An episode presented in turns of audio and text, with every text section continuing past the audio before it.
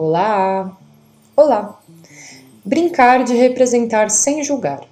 Este texto foi escrito para as pessoas interessadas em seguir com a gente. Continuamos rumo a bagunçar o que está formatado. Não acreditamos que as crianças sejam desinteressadas, e sim que elas andam sendo pouco estimuladas. Por isso, para aqueles que quiserem incorporar a brincadeira das crianças à prática de representar sem julgar, aqui apresentamos oito pontos que consideramos importantes e que podem te ajudar a embarcar nessa aventura com a gente. Ponto número 1: um, por tentativa e erro.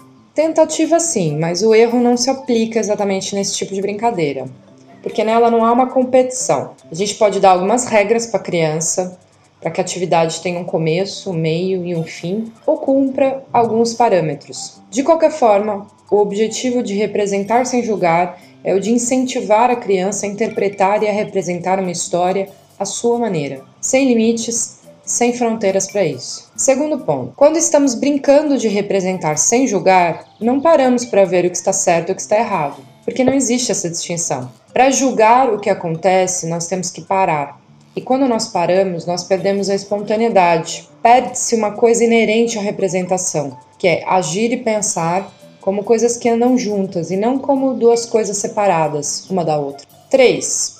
A tendência de querer ajudar. Queremos sempre ajudar a criança que está diante de nós a falar melhor, a interpretar melhor.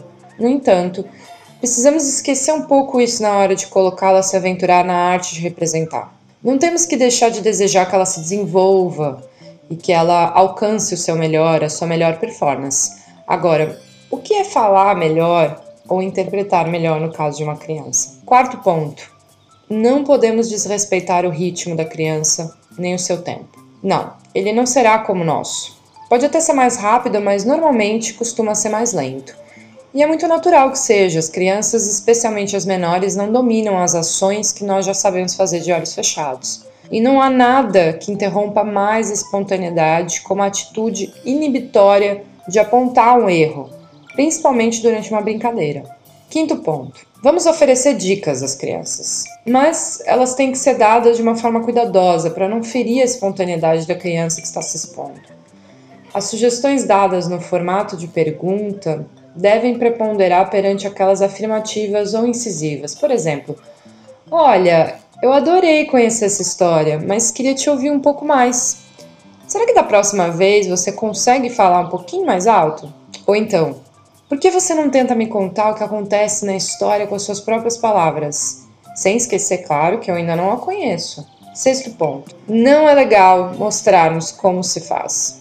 Você sabia que no teatro um diretor, por exemplo, ele não deve mostrar aos seus atores como se interpreta uma personagem ou como este ator, por exemplo, deve andar? Ele tem que chegar a isso de outras formas, se ele quiser que a sua peça tenha uma vida e não aquela cara de cópia ou mecânica. Porque cada um fará de modo distinto, ainda que esses modos sejam muito semelhantes.